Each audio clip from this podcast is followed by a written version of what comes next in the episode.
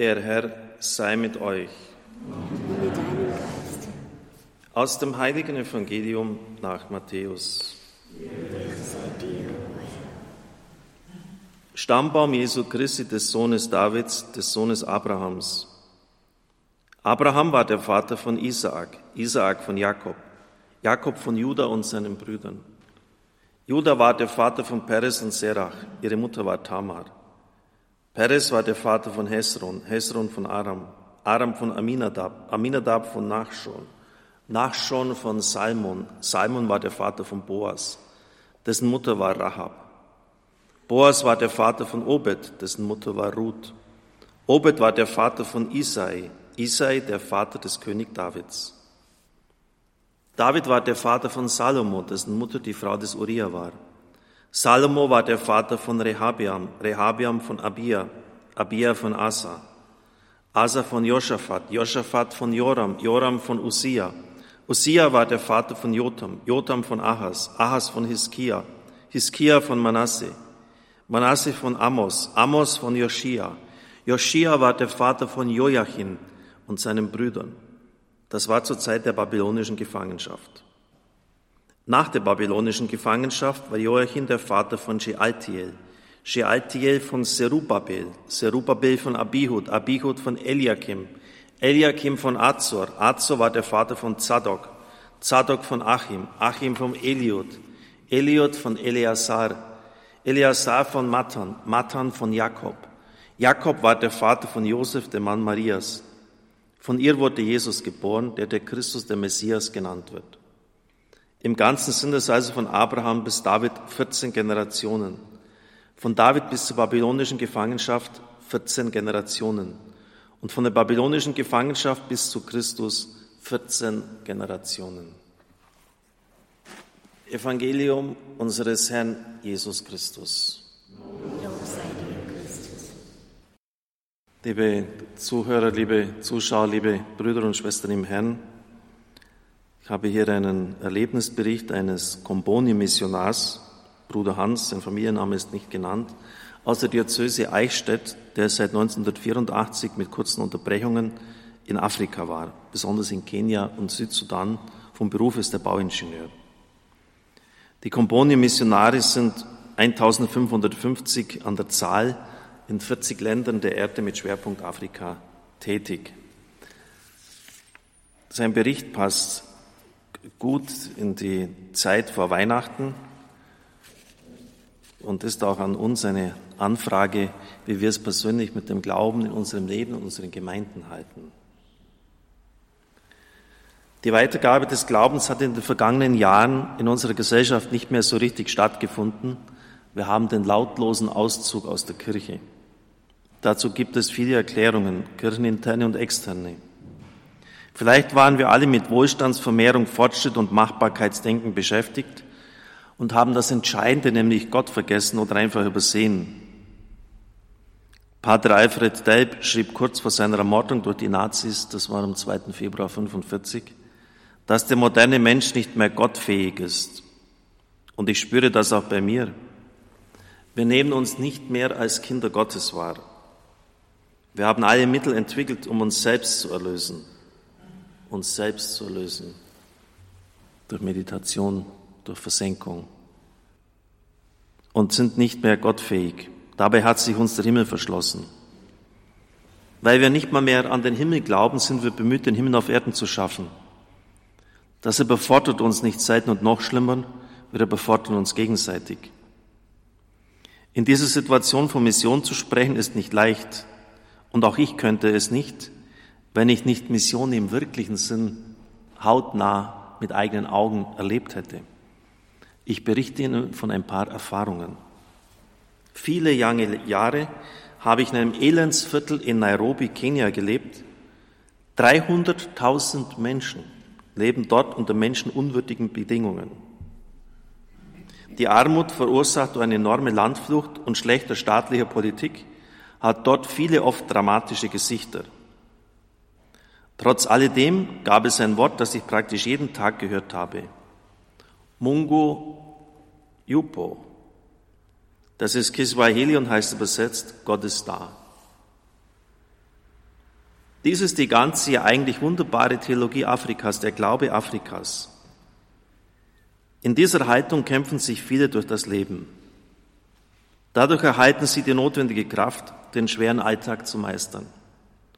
Gott ist da, Gott geht mit. Gott mit uns, äh, das heißt auf Hebräisch Immanuel, lateinisch Emmanuel. Und das ist ja, wie ich meine, einer der ganz entscheidenden Namen, die uns an Weihnachten geoffenbart werden. Er ist nicht irgendwie der ferne Gott über den Sternen, schwer zu erreichen. Er ist der Gott, der mit uns geht. Durch unser Leben, der uns begleitet im Alltag. Er ist der Immanuel. Und das, das sagt er, das ist der Kern der Theologie Afrikas. Gott ist da. Und das ist zunächst einmal heilende und helfende Nähe. Und so wächst bei den Leuten die Hoffnung, dass es irgendwann ein wenig besser wird. Wie sonst könnten zerrissene Familien, alleinerziehende Mütter, Arbeitslose, Straßenkinder, AIDS-kranke Menschen und viele mehr die Anstrengung und den Kampf des Lebens auf sich nehmen. Anstrengungen, obwohl es für sie in absehbarer Zeit keine entscheidende Verbesserung im Leben geben wird. Nur so können viele im besten Sinn des Wortes in den Tag hinein leben.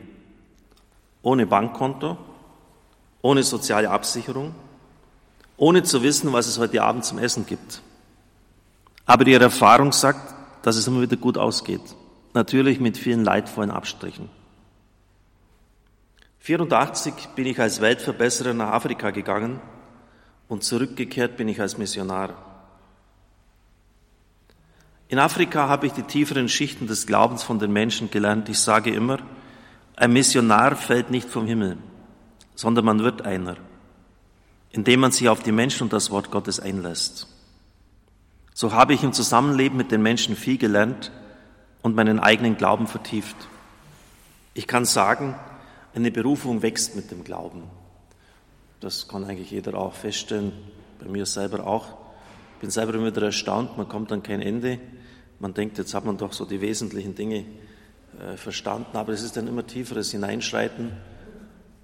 Und je älter ich werde, desto mehr merke ich, wie wenig ich eigentlich verstanden habe. Wir Missionare sind Zeugen, dass immer dort, wo Menschen das Evangelium mit Herz und Offenheit in die Hand nehmen, die Gesellschaft und das Miteinander besser und menschlicher werden. So habe ich erfahren, dass Kirche wieder neu entsteht und wächst.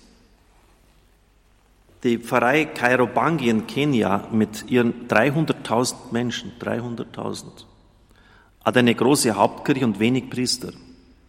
Aber sie ist aufgebaut aus sogenannten 75 kleinen christlichen Gemeinschaften, KCG.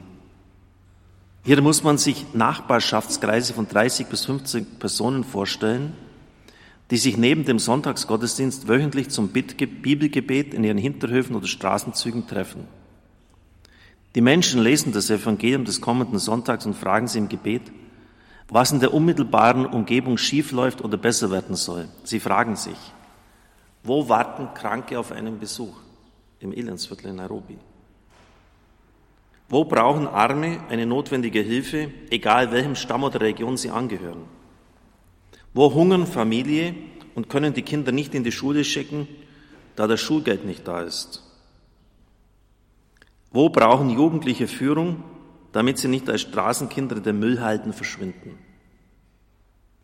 Immer geht es um die Frage, wie kann Gottes Reich bei uns mehr und mehr Gestalt annehmen? Es beeindruckt jeden Missionar, welche Kraft das Evangelium in den Händen der Armen entwickelt und mit wie viel Fantasie und Hingabe die Menschen ihren Glauben leben. So geschieht es, dass eine Familie zum Beispiel, die schon fünf oder mehr Kinder hat, noch die Kinder der verstorbenen Nachbarin mit aufnimmt. Ohne viel Aufsehen geschieht in Afrika viel Hilfe und soziale Arbeit, von der kaum oder gar nicht berichtet wird. Und genau da knüpfen wir als Missionare an. Und genau dort wird der Glaube zu einem Fest, der das Leben besser und schöner macht. In den vergangenen Jahren im menschlich gesehen vollkommen aussichtslosen Südsudan ist mir immer mehr klar geworden, dass unser Glaube das Handwerkszeug für Versöhnung, Heilung, Völkerverständigung und so für wahrhaftige menschliche Entwicklung ist. Schon lange, lange bevor die Bundesregierung in Deutschland erkannt hat, dass man Fluchtursachen bekämpfen muss, sind wir Missionare tätig und helfen mit, dass das Leben der Menschen in Afrika menschenwürdig und besser wird und es keine Fluchtbewegungen geben muss. Der Glaube ist keine Privatsache, schon gar nicht der katholische. Katholisch kommt aus dem Griechischen und heißt allumfassend, weltumspannend. Letztlich geht es darum, Verantwortung füreinander im Sinn des Evangeliums in die Tat umzusetzen.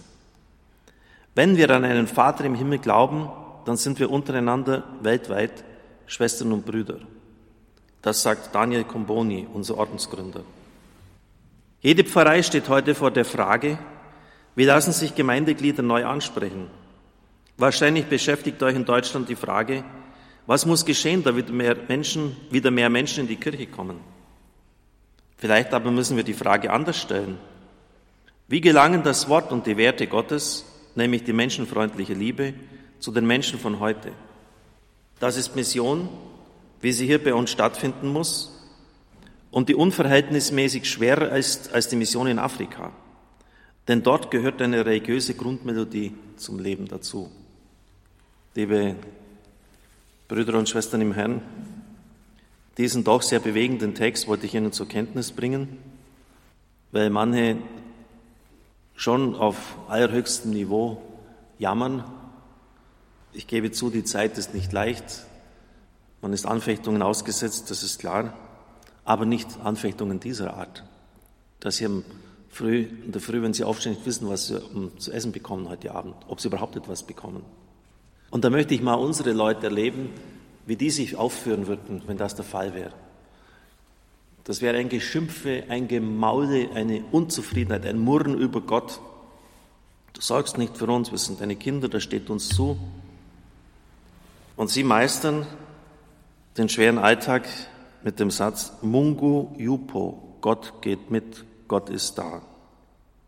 Auch die Art, wie sich die Leute organisieren, schauen Sie, die hätten viel mehr Recht als wir, zu sagen, jetzt müssen halt auch wir die Probati, bewährte Männer, zu Priestern geweiht werden. Wir brauchen Priester, weil der Priester kommt dort nur zu heiligen Zeiten vorbei.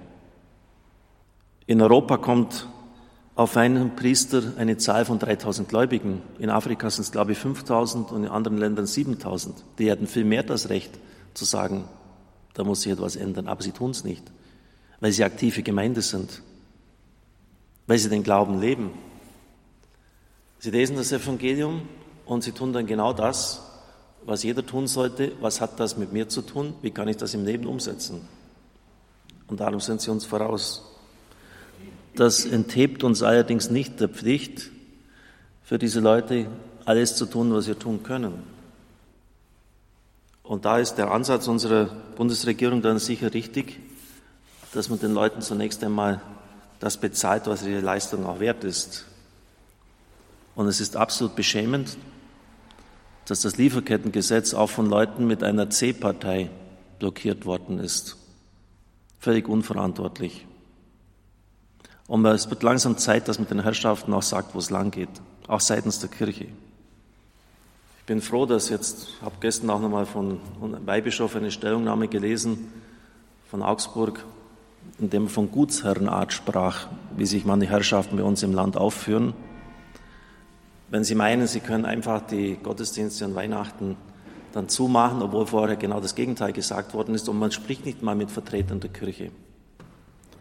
Das muss sich ändern in unserem Land und das muss jedem klar sein, der hier regiert.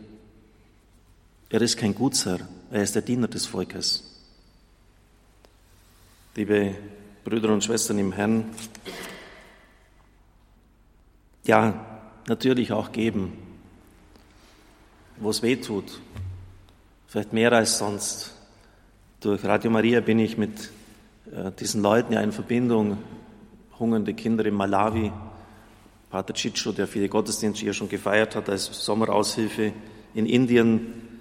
Ich wünschte, ich wäre ein Millionär und könnte da noch viel mehr tun. Und so gebe ich halt meinen bescheidenen Möglichkeiten entsprechend. Morgen wird ein wichtiges Gespräch stattfinden. Und Sie bekommen es ja mit. Natürlich, das Material, habe ich jetzt so deutlich gesagt, muss sein, aber äh, wir brauchen auch die spirituelle Hilfe. Die Leute leben davon. Und die meisten sind nicht so arm, dass sie nicht ein Radiogerät leisten können.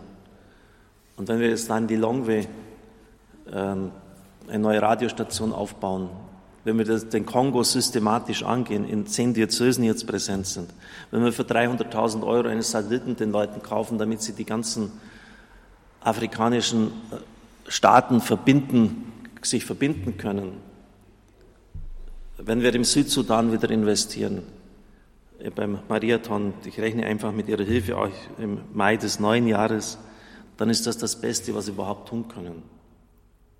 Und wenn dann diese Botschaft gehört wird, wenn die Menschen beten und sich an den Herrgott wenden, dann wird vieles auch zum, zum Besseren gedeihen, die Korruption wird aufhören und, und es werden erträgliche Verhältnisse für alle Menschen auf dieser Erde sein.